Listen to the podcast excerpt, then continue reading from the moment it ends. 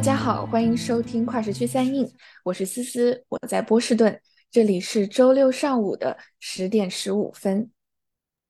Hello，大家好，我是小明，我也在波士顿，这里是周六上午的十点十五分。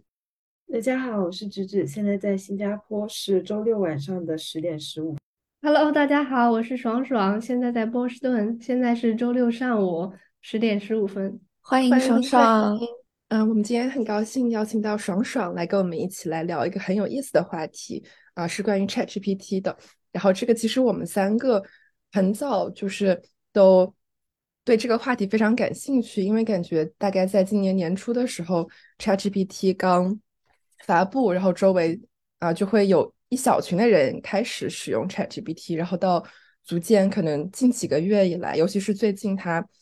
发布了一个更新的模型，然后所以就突然一下非常非常的火。然后比如说我们，呃，附近有一个有些朋友，他们就会建了一个群，然后就是关于 Chat GPT 的一些使用或者是一些创创业的点子。然后那个群我我记得是一个下午之间就是人数疯涨，所以今天就很高兴邀请到爽爽啊来跟我们一起来聊一聊 Chat GPT 的。可能背后的一些原理，然后讲一讲它现在的一些应用，以及它可能我们展望未来，它到底会对我们的生活以及工作发生什么样的变化？那不如就请爽爽先来简单的介绍一下自己。大家好，我是爽爽，现在是 MIT 的一名博士生，然后我现在在做的是呃生成模型啊，包括图片生成、呃文字生成，呃非常感谢这次机会能跟大家聊一聊 ChatGPT，特别高兴能够请到学姐。嗯，作为一个文科生，真的很期待跟业内专业的同学来聊一聊 ChatGPT 背后的一些呃原理也好，或者说它未来将会对我们的生活、职业产生的影响。那不如我们就先从一个问题开始。我特别好奇啊，小明、芷芷和爽爽，你们最近呃一周使用 ChatGPT 的频率大概是怎么样的？然后呃会用多久？主要用来做什么？我我发现现在我基本上每天都会打开 ChatGPT，然后可能会用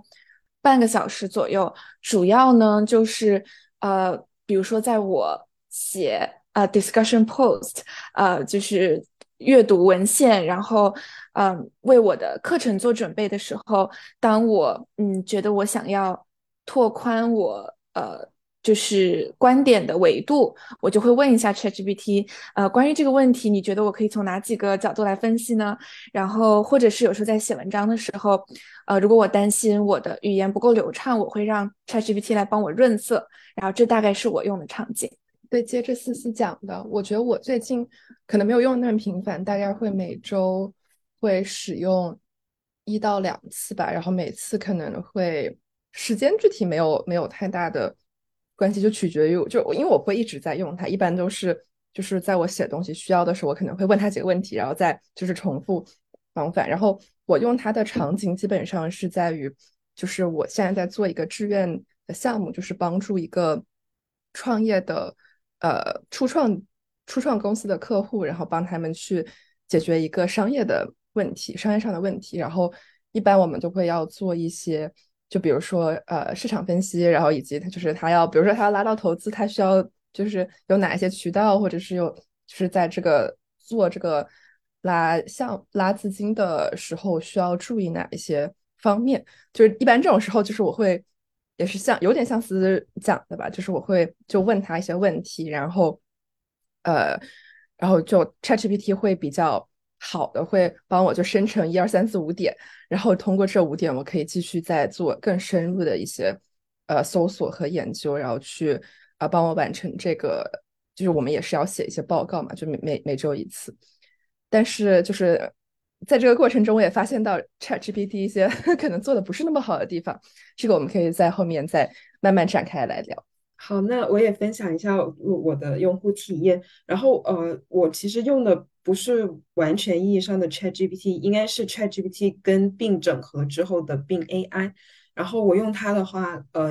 一周可能会用到那么三到四次，但是其实是很看场景的。第一个场景就是当我要写代码的时候，因为写代码要 debug 嘛，然后 debug 的时候，我现在已经习惯了，就是先在呃并 AI 上面去搜一下，如果尝试了两三个答案之后还是不行，才会去 Google。就就是因为我之前有尝试过一次，就是我用 Google debug 了一个下午都解决不了的问题，然后用并 AI，我只问了他就引导了他两三句话。他就给了我正确的答案，然后我就 debug 成功了，所以那个对我触动很大。所以现在就是呃，代码 debug 的这一块，我用并 AI 是比较多的。然后第二个的话就是当成一个树洞，对我觉得这个听起来好像很搞笑，但是。呃，我会觉得并 AI 它因为不是一个真正的人类，所以你跟他说什么都没有关系。特别是它会有三个模式可以选择，我记得分别是比较保守的、medium 的，然后比较 creative 的。然后我就很喜欢用那个 creative 的模式跟他吐槽一些工作或者生活里面遇到的难题。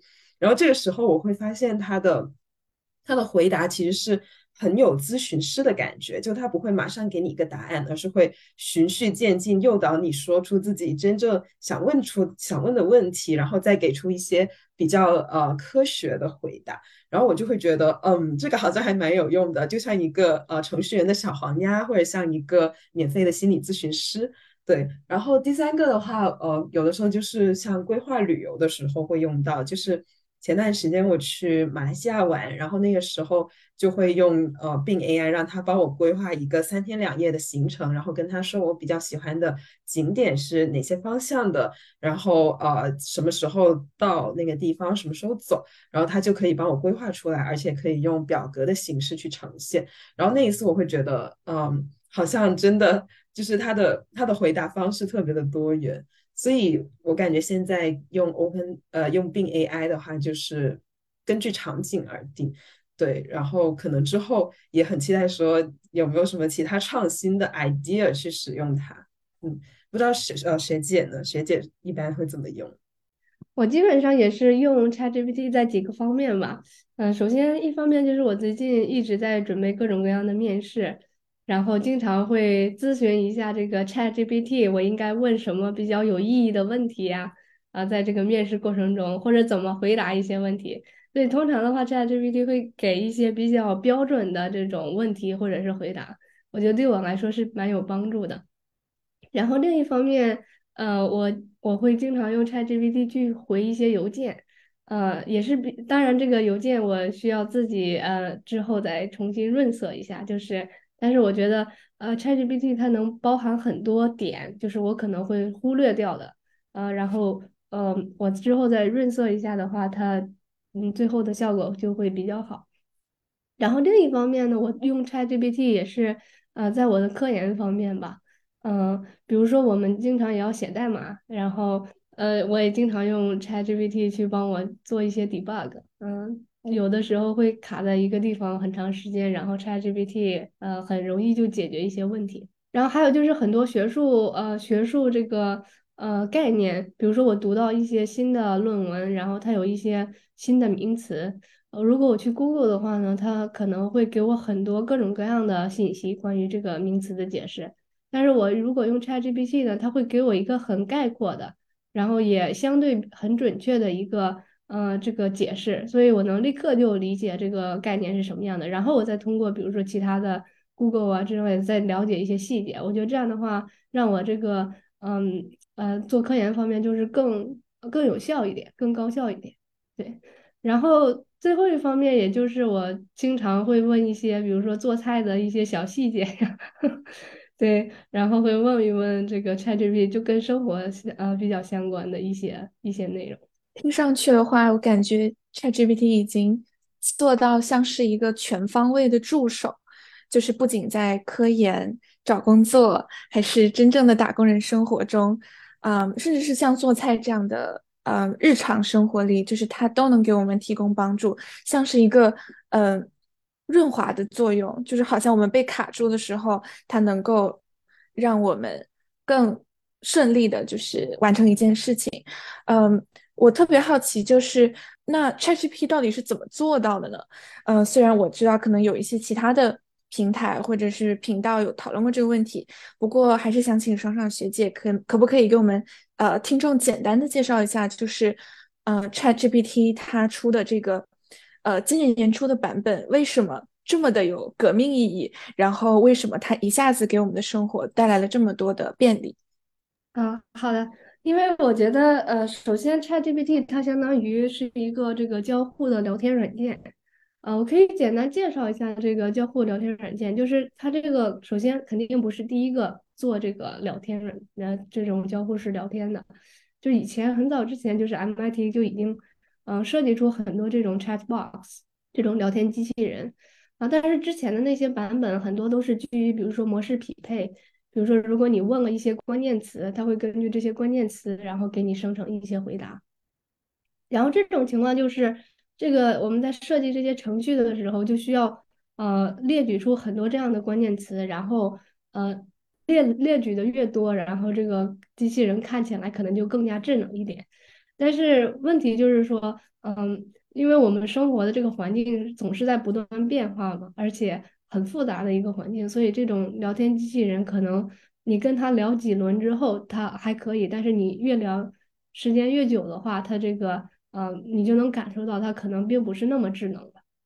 然后这是一方面基于这些模式匹配的一些呃聊天机器人，然后还有很多就是基于这个神经网络训练的这种机器人。嗯，以前也有很多呃这样的文章啊，或者是这个软件。就相当于他们训练了一个模型在这个文本数据上面，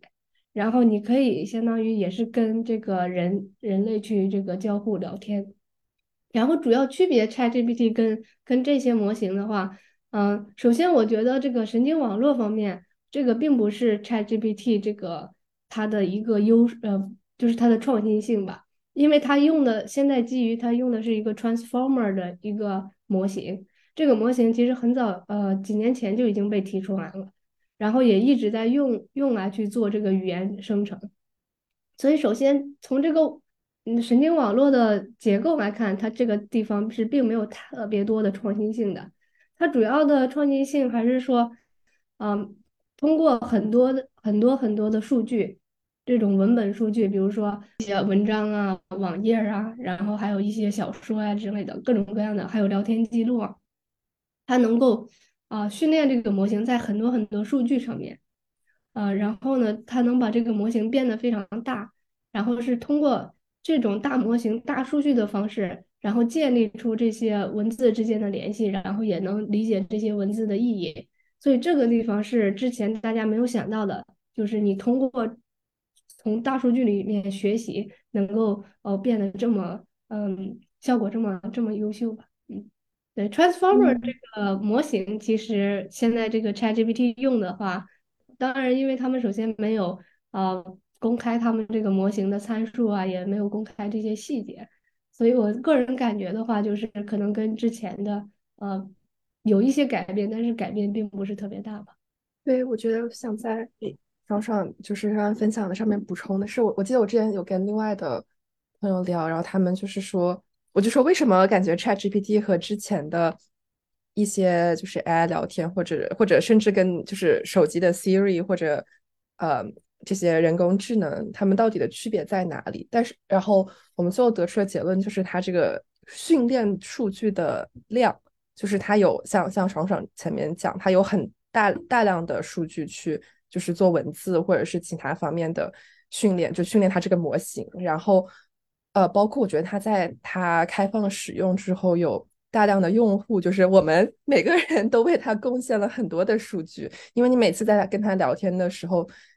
呃，如果他就是你可以反复跟他对话嘛，就如果你觉得他的答案不够满意的话，你可以再跟他就是提出修改意见，然后他会再进一步帮你去完善他的答案。所以我觉得，其实在这个过程中，我们就每一个用户已经。给它增加了更大量的数据，然后可以帮助它这些它这个模型进一步的完善。所以我觉得就是它是一个正反馈的过程。你你越是有一个好用的工具，就会越多有人来用它，然后在更多人使用它的过程中，你就为它增加了更多的训练数据，然后它这个模型可以变得更好。然后其实我觉得，呃，ChatGPT 一方面是因为它有很多数据，它学习的很好。另一方面，它有一个人工反馈机制在里面，就是说，这个模型生成出一些结果，其实还有一些人，然后去呃筛选这个结果的这个呃，它生成这个结果是是怎么样的，给一些评价。所以它有一个这个呃人工反馈的机制，然后让这个模型不断提升它自己生成的效果。所以我觉得这两方面都很重要，一个就是有很多数据，另一方面就是它有一个很准确的，然后很多的这种呃反馈从从这个人类这边。嗯，哎，我们刚提到的就是准确程度的这个词，那我其实会好奇说，嗯，怎么知道就是他们给我们的答案是不是准确呢？就因为我们想要想要搜索的，想要问他的很多都是一些新的概念，我们不是专家学者的话，可能看不出来他这个回答里面的一些呃，就是有错误的地方。所以我担心的一个点是，如果大家都比较依赖，都比较相信 ChatGPT 回答就是一个正确的答案，那谁来做那个刊物？然后我们怎么能保证之后这个他的回答不会被呃 manipulate，就是被别人去操纵呢？首先，现在这个模型它相当于是通过一个概率统计，然后去预测下一个词嘛。就是你已经生成了一段词，然后你去通过这个，呃，你算一下这个下一个词的概率，然后你选出概率最高的那个，比如，然后去做预测。然后这种情况下，你就可能觉得，OK，这个生成的结果可能是一个看起来很像一个一句话，但是并不代表它一定就是准确的。所以这也是一个现在这个我也用了很多 ChatGPT，我也发现有这个问题。比如说我问一些名人，然后让他们写一个这个关于这个名人的这个啊 bio，然后会发自传之类的描述一下这个名人，你会发现其实它里面有很多错误的，比如说他毕业的学校是错的，然后他的出生日期也是错的。所以所以就是这个方面，你从这个概率这个生成的这个角度来看，就是很难去避免。它生成一些不准确的信息，但是我可能会觉得现在新版的这个 GPT Four 我还没有没有测试，可能他们有一些机制去阻止这个呃生成很多错误的信息，比如说他们有一些 filter 一些过滤器之类的，如果这个呃生成的结果非常不符合，嗯，他们可能会就会过滤掉这种结果。但是具体怎么样，我也不是很确定。但是我觉得现在这个 OpenAI 或者很多其他的这种公司都在呃很关心这个生成的准确性的问题。可能再再过一段时间的话，这个准确率也会一点一点提高。然后还有一方面就是说，除了准确率一方面，我觉得如果这个 ChatGPT 当它生成文本的时候，它能给一个呃，比如说一个度量，比如说 confidence。它对于它自己生成的这个结果，它是有多么自信，然后这样的话，可能对于 user 的话，可能更好一点，因为我们也大致能，比如说他如果说是百分之六十的可信度或者百分之八十的可信度，我们可能就会选择更相信那个百分之八十的，这样对 user 的话也可能更好一点。嗯，我觉得可能在未来的话，这些都会包含到这个 GPT 的这个聊天软件当中。嗯，我觉得这个特别有意思，就是刚刚包括知识提问的时候说到，呃，有一点我觉得还挺，呃，还挺关键的，就是 ChatGPT 生成的东西太逼真了，就是往往是可能对以前的 AI 或者以前一些看起来比较蠢的人工智能，我们会更自信的去给呃给他一些判断或者评估，但是现在的 ChatGPT 生成的东西。就是振振有词，好像很有道理的样子。就比方说，我呃可能会希望他帮我做一个小小的文献综述，然后我就说，你能不能帮我介绍一下这个领域呃最主要的几个社会学家，然后他们做了一些什么？然后我就会发现，他给我生成了一些不存在的人写的写了不存在的 references，然后我就就非常震惊，就就是他的这种。呃，非常坦然的说胡话的这个状态，其实非常容易误导人的。而且我还联想到一个可能跟 ChatGPT 不太一样的，呃，另外一个呃 generative AI 的一个场景，就是我最近在读一些公众号的文章嘛，然后我就发现一些商业媒体，呃，非常主流的商业媒体已经开始用，比如说 Mid Journey 来生成头图。但是如果不是评论区有人提出说他的头图是 AI 生成的，我会以为那就是摄影师拍的照片。所以其实不光是在 text 层面上，就是我们有可能被误导，而且我也会想说，可能一个延伸的问题就是，可能未来很多图片和视频都是 AI 来生成的，那就会带来一个伦理问题，就是我们如何用我们的眼睛和我们的经验去判断这些生成的东西到底是事实还是？机器的创作，嗯，所以哇，我觉得这是一个这是一个很棘手的问题，不知道大家怎么想？哎，我真的很同意思思说的，因为无论是文字还是图片，关键在于谁是那个真实性的判断者。然后就现在这种很全能的 AI 的出现，看起来会将这个权利就是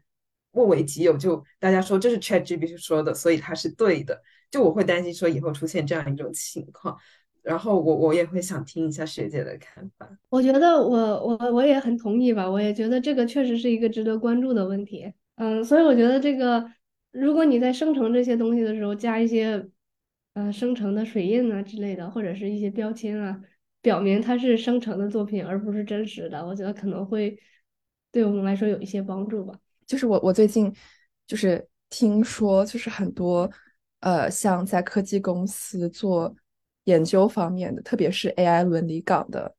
人都面临着裁员，因为就是大家会觉得，就是做这个 AI ethics、AI 伦理，并并不能产生经济效益，而且会在很大程度上阻止这个 真正产生经济效益的呃产品。就比如说刚才讲到的啊，ChatGPT 或这些生成 AI 的一些软件、一些工具，那就是我觉得他们确实是需要被很好的呃。Regulated 就是需要有很很很很多很好的规章制度去呃去管理他们，就什么是可以发表出来的，什么是发表出来，你必须要在下面加一些就是注释，或者是让大家就不要不要误导呃观众，不要误误导读者，就是这种方面，我我觉得有很多人，特别是在做 AI 道德或者在做就是人工智能呃。政策方面的研究的一些人，他们会很关注的话题，但是我觉得就是在当这个就是真正产生经济效益的这个方面，都会一般都会被呃公司或者是市场作为主流。那那剩下这个逆着主流走的那群人，就是往往会在第一时间被淘汰，或者就是被被被这个。大流给吞噬了，所以我觉得这个是一个感觉蛮蛮棘手的问题吧。就感觉现在已经很多人在用 ChatGPT 或者是一些 Generative AI，但是就是还没有一个很清晰的呃政策，是说我要怎么样去用它，或者是怎么样才是就是合法的去发表一些 ChatGPT 生成的文字或者是生成的一些图片。对，我我也有同样的感觉，就是。我觉得可能是也是因为这个发展的太快了，就是这个，呃，ChatGPT 一出来，然后立刻就引起了大家的兴趣，然后所有人都在用，所以可能一时的这个规范啊，嗯，还来不及这个制定。然后我看现在，我我不是很确定，就是这方面的东西应该让是不是应该让公司去做，因为伦理啊，因为我感觉很多公司可能是盈利型的，所以可能会一些非盈利型的或者政府组织的话。嗯，去制定一些这些伦理道德规范，然后使用 AI 的这些方法可能会好一点。然后另一方面就是说，现在因为毕竟没有这些规范嘛，因为发展太快，所以现比如说现在一些学校啊也没有办法，就只能全面禁止，因为 没有特别好的方式去去制定这个怎么使用这些 AI 的这个工具。所以很多学校为了防止这个学生，嗯，比如说这个欺骗，在这个考试里里面，可能就会采取一种比较，呃，就是直接的方式，就不让大家用了。我觉得可能在将来，这些可能会随着这些规范越来越多，可能会大家使用的这个呃 AI 产品的方式也会更加更加灵活、更加安全吧。嗯，姐姐刚刚爽爽提到这个。呃，就是学校禁止 AI 使用这件事情，嗯，也会让我联想到，就是更广泛的说，AI 如何影响到了我们的教育。嗯，比方说，就现在其实可能很多学校颁布这个禁令，但是我也会怀疑说，在多大程度上这个这个禁止是能够实现的，因为毕竟好像还没有还没有一个特别行之有效的就是反 AI 的工具或者探测的这样的工具存在，所以似乎一个趋势就是，嗯，同学都不可避免的会在就是做过做作业或者是找工作的过程当中用到呃这种呃 AI 的工具，嗯，然后我觉得这个会带给我的一个思考就是，假如某一个作业真的是 AI。完全可以帮我们去做的，那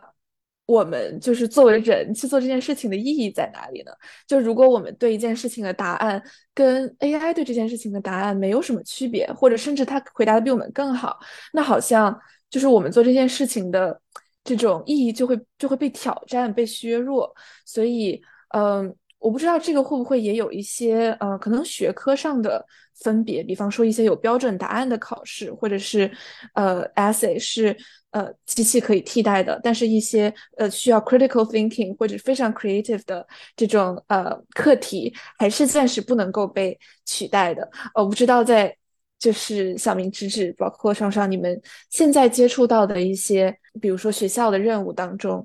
有没有类似的感觉？然后会不会开始质疑自己为什么要做这件事情？对，刚刚思思讲的我很有同感。就是我之前有一段有一次，就是在申请一个实习项目的时候，然后他呃跟其他的可能岗位不太一样，除了你要交简历，你还要再回答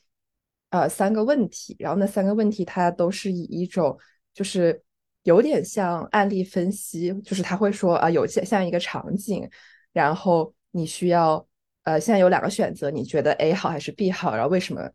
你会选择那一个？然后还有一个问题是，也是要写邮件，就是 你要给呃有一个呃公司的一个管理层人员，就是对某一个某一个项目很感兴趣。然后我们之前也做过类似的项目，你能不能给他写一封邮件，就是总结一下我们之前做过的那个项目，再表示一下合作意愿，就诸如此类的问题吧。然后我就我自己是先自己写了一份，然后我后面突然意识到，哎，我可以让 Chat GPT 来写一下，然后我就就问了他同样的问题，然后我就震惊的发现他写的就是甚至有的时候比我逻辑还更加清晰，然后我讲的点他都也提到了，然后我当时就产生了巨大的自我怀疑，就是那为什么我们还要人去 做这件事情？为什么我们不能就是直接把它扔给 Chat GPT？但是我后来就是。缓解了我这个 自己的这个 accidental crisis 的地方是，我又问了他其他的问题，然后我意识到 ChatGPT 是在某一些问题上表现非常好，就是特别，尤其是你这个问题越具体越准确，对他的那个需要的答案的期望越精准，他一般能够给你非常好的答案，就是。呃，你可能需要一段相当于比较长的对问题的描述，但是当我就是问他很简单的一个呃，比如说就是为什么公司 A 会要投资公司 B，就这种问题，然后他就会开始编，就是像前面大家都有提到的，就是会编一些不存在的，然后我会跟他说为什么他会要做这件事情，能不能给我提供一些文章。呃，然后提供这个文章的链接，这样我可以去做一些我支持的呃一些证据或者我的作为作为我的论据嘛。然后他就会啊给也是给我一二三四五点写的可好了。然后但是在文章那里，他就可以 开始给我就是编了几篇文章，然后他生成了文章链接，但是我点进那个文章链接，其实什么都没，就写的是就是你寻找的页面并不存在。然后我觉得他可能就是 真的是不知道从哪里编出来的。就文章名字，而且就是你问的问题越广泛，它的答案就是越笼统。就是你觉得你换一个什么都能套上去，就并不是你真正想要得到的答案。所以我觉得，就是虽然有的时候感觉一些工作会被一些工作或者一些学习的呃流程会被取代，但是还是有一些是呃 ChatGPT 还是没有办法取代你。这个作为一个人独立的思考的过程，就是你还是需要拿到一个很广泛的问题的时候，你需要逐渐把它就是变成一个小，就更多小的问题，然后在某一个小的问题下面，如果你能够很很很详细、很准确的告诉 ChatGPT 你需要什么，那实际上它可能可以帮助你完成一部分的任务，但是。我觉得就是它还是有它的局限性在的。然后我们还是需要有我们自己，就是更独立、更批判性的思考去呃看待一些问题、一些事、一些任务。呃，我挺同意小明跟思思讲的。如果想补充的话，就是。呃，我会觉得 ChatGPT 它这种一本正经的胡说八道的能力，嗯，它可能放在一些需要给出方案、需要用文字来表达的时候，它是很有帮助的。但就像咨询，就是当咨询公司给呃另外一家甲方他去解决一个问题的时候，他不仅要给出解决方案，很多时候他还要帮助公司真正的把这个方案落地。那落地的时候，其实就涉及到很多跟人的沟通和协作，然后怎么去 push 一些利益相关方去转。呃，达到一个转变，那我觉得这种人和人之间的互动其实是没有办法被完全取代的。对，然后我会想起到呃，就是之前嗯，《流浪地球二》里面就是那个 Moss，它其实我觉得也是一个特别全能的 AI 了，但是它还是要依赖到说嗯，地球上的那个就服务器，或者甚至说我们赖以生存的这个这个星球。所以我觉得无论如何，嗯。AI 它毕竟是一个线上的东西，但是在线上以外，在互联网以外，我们的生活就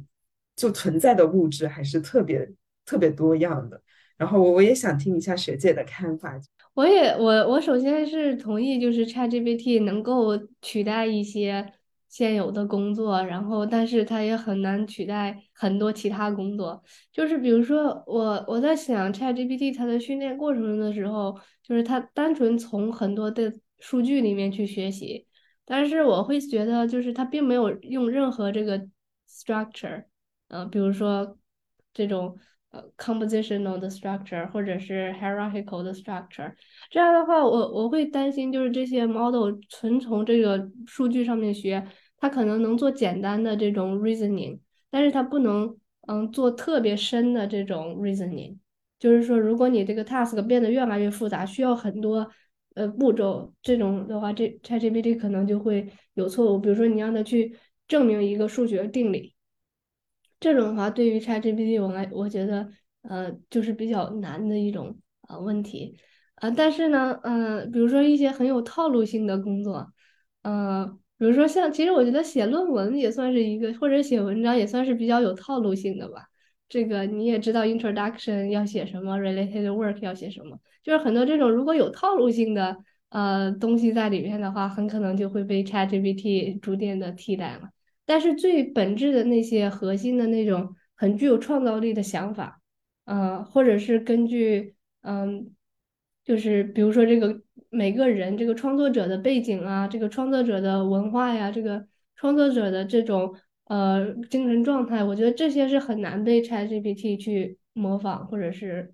对 copy 的，就是呃很多原创性的东西，我觉得 ChatGPT 它并不能完全取代。然后很很多有模式化的东西，啊 ChatGPT 可能就会呃逐渐的替代这个呃人类去做这些东西。嗯，所以刚刚提到了一个就是 reasoning 这个词，我觉得很有意思，因为嗯，其实即使在 ChatGPT 出来之前。关于这个 AI 的黑箱这个讨论，其实就一直存在。就是我们能用 AI 去做成一些事情，比如做研究的时候，可以通过这种暴力解法找出来，呃，找出来一个新的可能的呃合成物，有有用的合成物是什么？但是它没有办法给出解释，就不知道为什么能够找到。然后这种难以解释，我觉得。其实是很难让人类接受的，因为人类只能接受自己能够理解的事情。但是像 AI 这种不知道 reasoning，但是就给出了结果，我觉得是有一种变成新的宗教的这样一种潜质，就是没有办法被解释。然后第二个我 catch 到的点就是关于创造力，因为现在 ChatGPT 其实有不少人已经用它来写文章，而且这种文章可能它的可阅读性也是很强的。就像我有朋友的话，就是。在线上开店，然后就用 ChatGPT ChatGPT 来起一个商品的名字啊，或者给店铺写介绍。那我就好奇说，到底人类独特的创造力是在哪里？就是把人类跟机器区分开来，这种创造力应该是什么样子的？不知道大家有什么想？对，作为作为我们频道的文案担当，我在想，要不这一期的文案就交给 ChatGPT 来试一下，看看我们两个，嗯，谁写的会更好一点。然后到时候还可以让小明之这个爽爽猜一下哪一个是我写的，哪一个是 ChatGPT 写的。呀，就是因为我自己本身是，呃，就可能文字创作，然后包括就是。呃，音乐或者是图像的创作对我来说，可能生活中比较重要的一部分，所以对创造力这个问题，呃，我我也想了很多，而且我在想，也许呃，AI 的出现会让我们呃倒回去重新思考，到底什么是创造力？就是也许以前有一些看起来很很 creative 的东西，其实是呃被遮蔽的。套路，就比方说，嗯，现在有很多我我观察到有一些博主已经开始用生成的图片来做他们的探店的照片，然后呃用这个 AI 来做一些，比如说 Vlog 什么的，呃，所以其实就以前大家可能印象当中都会觉得内容博主是 creative 的，但实际上可能有百分之九十的。呃，内容博主是在互相复制、互相模仿，所以也是一种套路。然后包括一些文字创作者，可能有一部分的文字创作者，呃，也是在模仿和遵循某种套路。比如说一些，呃，我不知道一些小说，它也是有，呃，有套路可言的。所以我就联想到刚刚双双有提到说，AI 它的训练原理其实是一种预测。就是这种预测是基于规律、基于套路去产生的，所以就可能不难理解为什么 AI 比较适合也可以替代的工作是有套路的工作。然后我就会联想到说，所以也许在未来，呃，我们人会更 value 或者是更看重一些不按套路出牌的东西，就比方说，呃，就是。比方说，AI 可能它不轻易犯错，或者它不轻易的情绪化，或者是呃，就是这些东西，它可能会越来越被强调为说是人类特有的一些一些特质吧。当然，也不排除也许未来的 AI 会研究者或者是开发者会给 AI 输入一些能能犯错和能产生个性的这种套路，也是有可能的。嗯，但是我觉得这个就是会让我想到说，嗯。也许在未来，我们对于什么是 authentic 或者什么是呃有个性的东西，也会有新的认识。嗯，然后第二个就是我想要补充的，就是作为一个可能社会学的研究者，会很有感触的一点，就是嗯，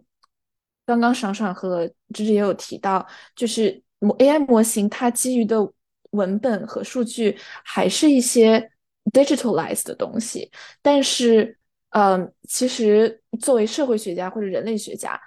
大部分的数据来源还是需要通过跟人的沟通，然后田野考察，就是一些非常 physical 的一些实体的东西去获得的。所以我觉得可能，嗯，暂时来说，这样的工作也还有一定的价值，就是他们能够，呃，去收集和理解一些，呃。并不是来源于网络文本的一些数据，嗯呀，我觉得这个是我我我自己的一些补充吧，嗯，我我很同意，我觉得，嗯，因为这个 ChatGPT 啊，还有一些这个图片生成的一些模型，啊，之所以这么好，一方面就是它很容易拿到这些数据从这个网络上面，但是其实你看我们生活在这种呃 3D 的这种环境，很多东西是不能。嗯，是不能直接从这个网络上面拿到数据的，这也是，嗯，它的一个一个一个局限性吧。你可能在这个呃文文本啊、数据这方面效果很好，但是它在很多其他方面不一定就能用同样的方式去达到同样的效果。对，我很同意这个。然后另一方面就是，嗯，关于那个呃，比如说是这个模型是一个黑箱子，大家也不知道它是怎么工作的。我觉得首先这是一个。这个不仅仅是这个 ChatGPT 呃这些模型的问题，就是整个呃深深度神经网络它都有这种很难解释的这个问题。然后这也是很多人特别关心的一个问题，因为很多人觉得如果我能够解释这个模型的话，我就能让这个模型更加的安全，更加的呃可控。所以的话，呃很多人对这个方面特别感兴趣。但是我觉得这首先就是一个很难的问题，因为。呃，这个模型就是，嗯，太大了，然后呃参数又很多，呃我不知道现现有的就是这种专门用人去 design 的这种各种各样的呃 tool 能不能够去真正的理解这个模型到底在做什么。然后另一方面，我自人我个人的感觉就是说，呃我并不觉得就是把它当成一个 black box 有那么差，就是嗯因为首先我我会觉得以前我们设计一个模型。呃，可能我们有个呃输入，然后有输出，大致我们就能够用这个模型，能够很准确的预测这个输出是什么样子的。但是那个时候设计模型的时候，都是通过一些人为的加上一些很多 rules，然后加上很多这个呃限制，然后让这个 model 去做特定的 task。然后我的理解就是这些呃深度神经网络更像就是说他自己去学这个怎么去。呃，怎么 design 这些方法，自己去学怎么呃设计自己，然后能够有有有这个期待的输出。从从因为因为你有 data，然后有输入有输出，他自己去自己学怎么设计自己，然后产生相应的输出。嗯，我反而会觉得这个这个还挺挺，就是可能比这个人去专门设计的那些网络，就是更就是更 powerful 一点。这这也是为什么它它就是不那么可呃不那么可控，因为我们也不知道它到底是怎么学出来的。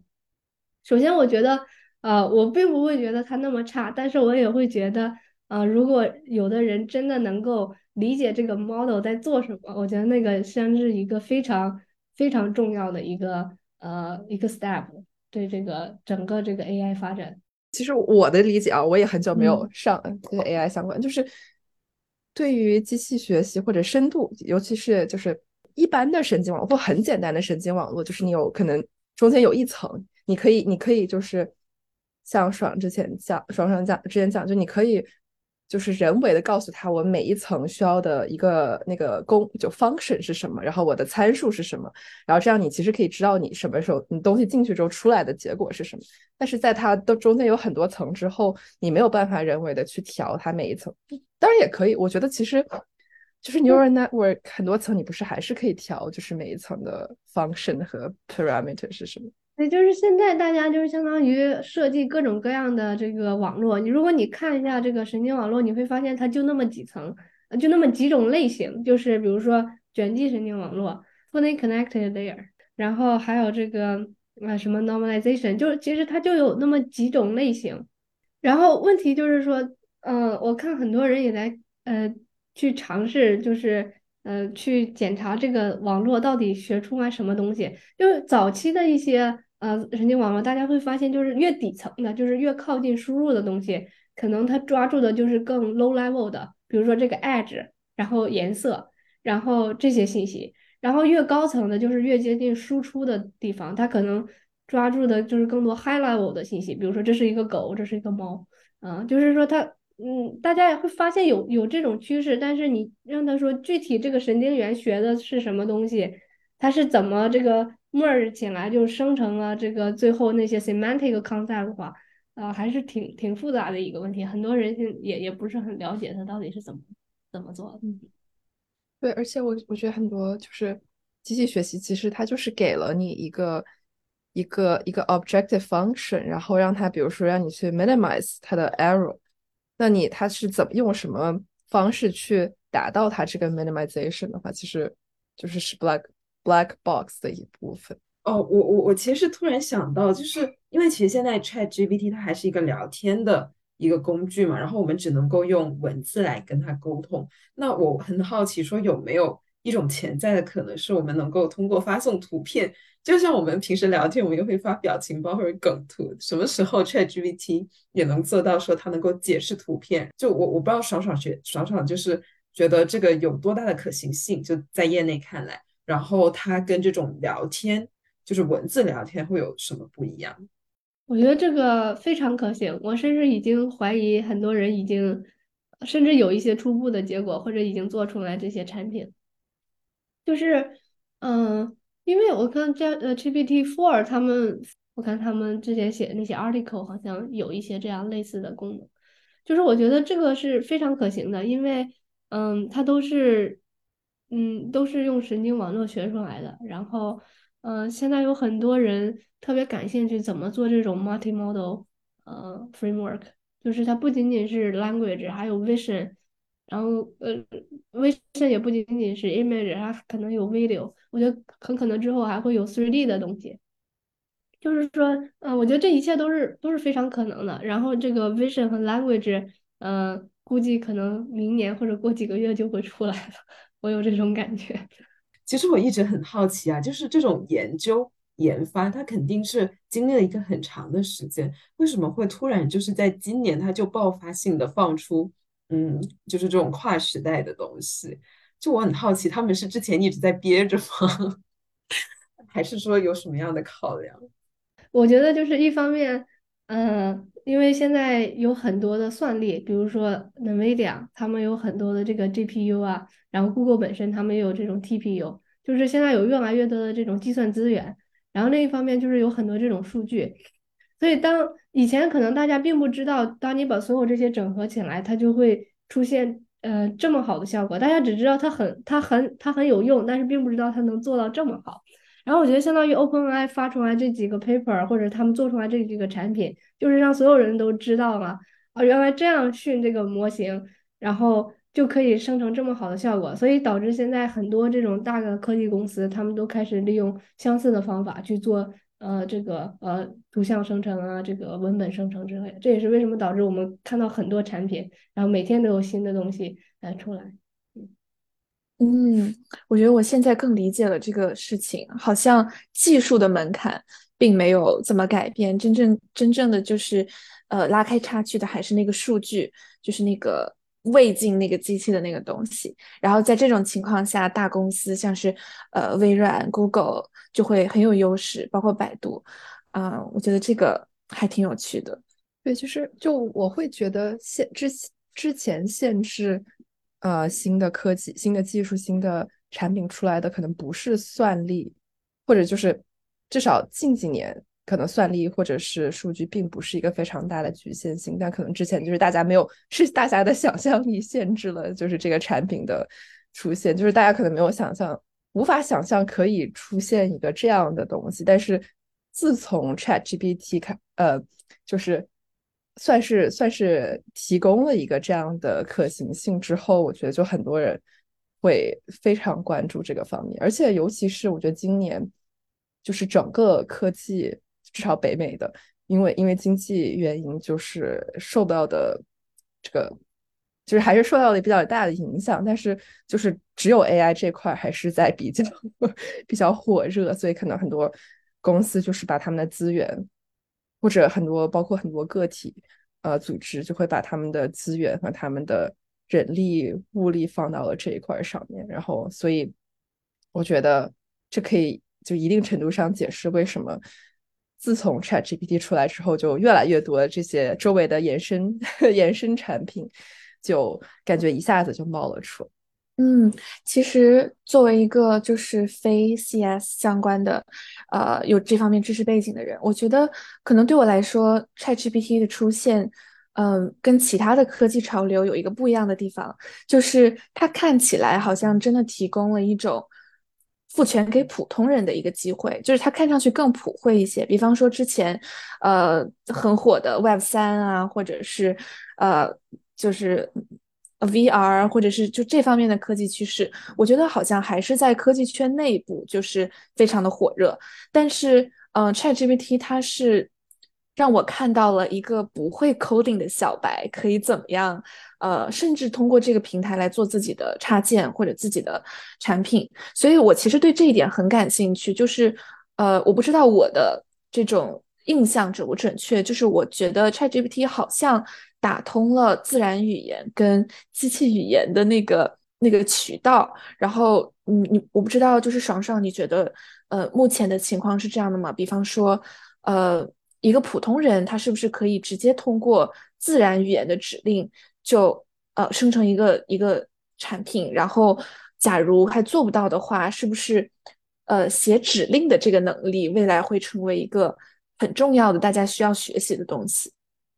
我觉得我很我很首先我很同意，就是这个像 ChatGPT，呃，相当于就打通了这个这个机器语言和人类自然语言的这种壁垒吧，然后让所有的人都能很容易的去用这个产品，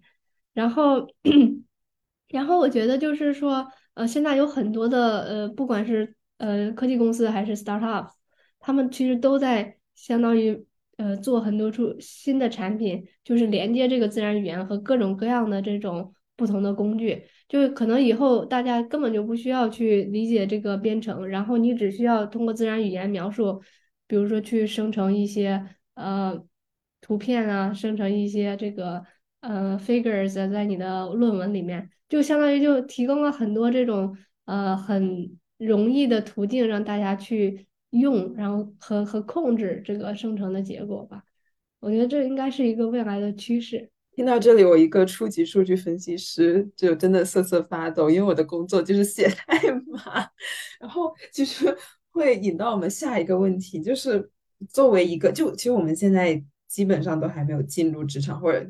刚刚进职场一段时间，那在面临生产力发生巨大变革的时候，我们应该怎么去 prepare ourselves，怎么去？嗯，驯化 AI，然后把 AI 当成我们的工具，而不是被 AI 去取代。在这个方面，很想听一下爽爽的看法，因为真的工具人就是打工人迫在眉睫的一个危机。我觉得首先可能有一些这个嗯工作确实可能会被替代，但是这并不意味着。做这些工作的人就没有这个继续工作的必要吧？我觉得首先有新的工作被替，呃，肯定会有新的工作会出来，就是旧的工作被替代，那就有新的工作会出来。这是相当于是一个迭代的过程，就是大家做好准备，然后把自己这个呃尽量尽量这个嗯提升自己，然后想一想这方面的 这个。嗯，转型吧，因为首先对我来说，我本来是做 AI 的，然后我可能对我自己的冲击，呃，也蛮大的。因为比如说像在学校做 AI，那以后没有这么多计算资源怎么办？啊，我觉得这些东西都是我们需要思考的问题，但是我自己本身也没有特别好的解决方案吧。现在，我就是想想问学姐说的这个，在学界。研究 AI，就是它是面对的这个数据集会比较小吗？还是就是它跟 industry 的差差别主要是在哪？就是首先没有那么多的计算资源，然后当然也没有这么多数据，然后人也没有那么多，就是嗯很多东西，嗯，比如说像 GPT 这种模型，我们是不能训练，我们可能顶多就是用一用。所以我觉得，我不知道在未来的话，这个学术界会怎么考虑这种问题？是不是大家要真的建一个很大的计算器呀？这种大家都可以用，还是说我们就呃在这个算法方面有更多的创新？我觉得这些都是嗯需要思考的问题。嗯，现在我觉得大家也都是不同的观点吧，也没有呃特别明确的解决方案。嗯。对我，我之前好像看到有一些就是做和 ChatGPT 相关，或者可能他们会用到 OpenAI 的一个模型的一些同学，就是说现在 OpenAI 已经要就是要每个人去写一个申请或者什么，就是你要告诉他们你的项目是关于什么的，然后他才可以给你用它相关的一些东西。所以我觉得这样就是我觉得是一个 power dynamics 一个权力的问题，就是 OpenAI 如果他们有非常强大的模型，它可以不公开它的东西，然后它可以相当于是它可以要求所有用它这些模型的人去，比如去去去去 cite 他的一些 paper，然后或者是去就就是相当于他们会也会分享一些研究成果，所以我觉得这样就是给人家学学术界还蛮大的影响。我觉得这个挺有意思的，就是当我们思考嗯什么职业会被取代的时候，其实我们就在。试图去挖掘那个职业的核心意义在哪里。比方说，我记得最近在社交平台上经常看到有人说，咨询师不会被取代，因为 AI 不知道老板想要什么，就是老板的真实需求跟他提出来的是不一样的。然后还有 就是什么呃类似这样的工作吧，包括数据分析，包括产品经理，就是表面上大家可能是在跟数据工作，但实际上也是在跟人工作。所以我觉得。呃，我觉得这个很有意思，就是它让我们看到说，嗯，我们平时在做的事情有哪些部分是服务于老板或者服务于人，然后有哪些部分是真的在 generate 呃 facts 或者是 insight。然后我觉得这个还挺有意思的，包括最近看到好像呃微软即将就是发布一个融合了 AI，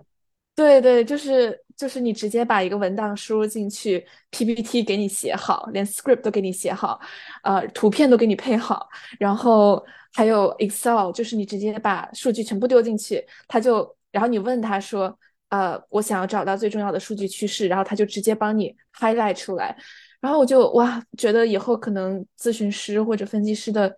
角色真的会发生一些变化，嗯，然后就虽然不知道就是。个体的命运会怎么样？但是我觉得，嗯，我觉得 AI 其实带来一个很大的我们呃去反省自身，或者说去思考工作的意义的一个契机。就前段时间不是那本书就是《Bullshit Job》也很火嘛？然后我觉得其实 AI 是进一步的帮我们视觉化了这种呃工作当中很多。重复性的或者套路性的成分是什么？嗯，就是虽然有点疼，就是看到这个事实有点痛苦，但是它又是很有启发性的，所以我觉得我对 AI 可能就是有这种复杂的感情吧。嗯，乐观一点吧，就是嗯，其实也挺高兴的，那些重复的那个。呃，很多没有价值的工作，如果能够被 AI 替代的话，那我人类可能就会有更多时间去做更有意义的事。我觉得要保持一个乐观的态度吧。当然，这个 AI 这个 safety 啊，这个呃呃安全性啊，还有隐私性啊，这个也是非常值得关注的。嗯，哎，我想好奇一下，学姐现在会找什么样的工作？然后像这种变化这么快的这个业内环境，会不会对你找工作的目标就是有影响？嗯，这个影响还是挺大的吧？我觉得，就是我觉得像之前的话，大家，嗯，像做 AI 的这些人毕业了之后，嗯，选择还挺多的，可以去公司，可以去这个学术界，然后也可以，比如说去一些小的这种 startup 之类的。然后现在就是这几年，可能跟经济也有关系，然后也可能跟这个最近大家也发现了，好像也不需要这么多。Research scientist，因为大家只要嗯趁这种大模型，如果你的 coding 能力很强的话，可能就已经呃很不错了。就是说也导致现在很多科技公司不太招人，嗯，不太招这种 research scientist 的岗位。我觉得这个就相当于嗯对今年毕业的博士生这个冲击还挺大的。嗯，然后另一方面我也看到了很多新的希望，就是。呃，现在有很多人讨论去做这个 startup，就是有很多各种各样的想法，我觉得也也挺不错的。就是说，这个有一方面它市场啊不那么好，但是也促使大家去更创新，然后去去尝试更多新的东西。所以我觉得是一个是一个过渡的过程吧。现在，这让我想起就是《流浪地球二》里面 AI 去帮 去帮人类造成那个。月球发动机就是感觉听起来像是一个双刃剑，就是能帮助我们以前所未有的速度做成某些东西，但也有但也用前所未有的速度造成了新的问题。那聊到这里，我想给我们的播客请教一个问题，就是像现在，就是我跟小明在剪音频，这个剪音频有没有可能让 AI 帮我做？我我我我暂时没有找到一个可行的方法，因为剪音频它是一个。嗯，很 micro 的东西，有很多语气上面的判断，其实还是要要人来做的。但我不知道学姐有没有什么想法，就是说有什么软件啊，或者现在已经有的产品，是可以帮我们去做这个 自动剪辑音频的。我我现在不太知道，但我觉得我们可以做一个 startup 去搞这个。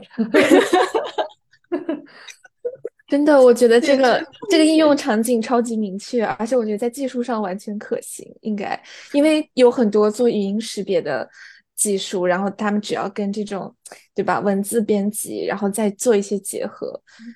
对，题外话就是，我记得我之前听一个播客就讲到科大讯飞他们在做的类似的事情，其实，在 ChatGPT 出来之前。很多年，他们一直都在做这种 AI，只不过呃没有那么没有那么快速的做出这个成果。但是呃，科大讯飞它有很多这种语音转文字的这个 data，然后和技术，所以我记得他们也在研究一些方式，让机器可以说话更像人，就是语气上、情绪和停顿上更像人。所以按这个道理来说，电脑应该能够判断我们的哪一些语气的波动是比较值得留下来的，然后哪一些是口水话，或者哪些可以去掉的。假如我们四个人真的去做一家这样的创业公司，会不会马上就是比如说 Premiere 或者 iMovie 就出来一个这样的东西，然后把我们给就是盖过了？就是我好奇，就是像这样的点子，就是会不会已经存在的一些成熟的平台，它会更容易去 adopt，因为它只要把可能 AI 接入它原有的那个剪辑的系统，就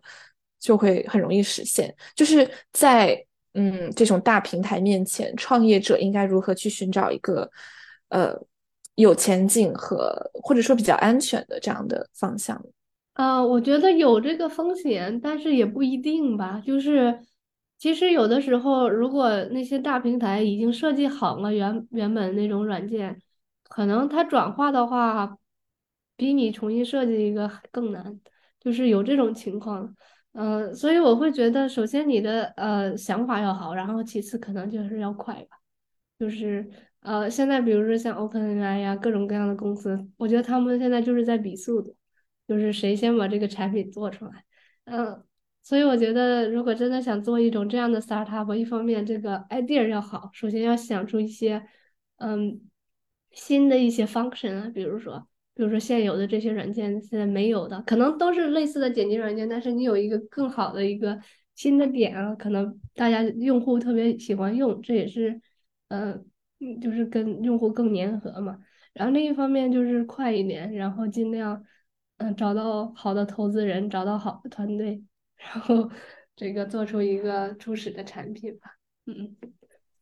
希望 Audacity 跟 iMovie 动作快一点，这样之后我们就只用选择哪些文字是要的，然后让软件帮我做所有的事情。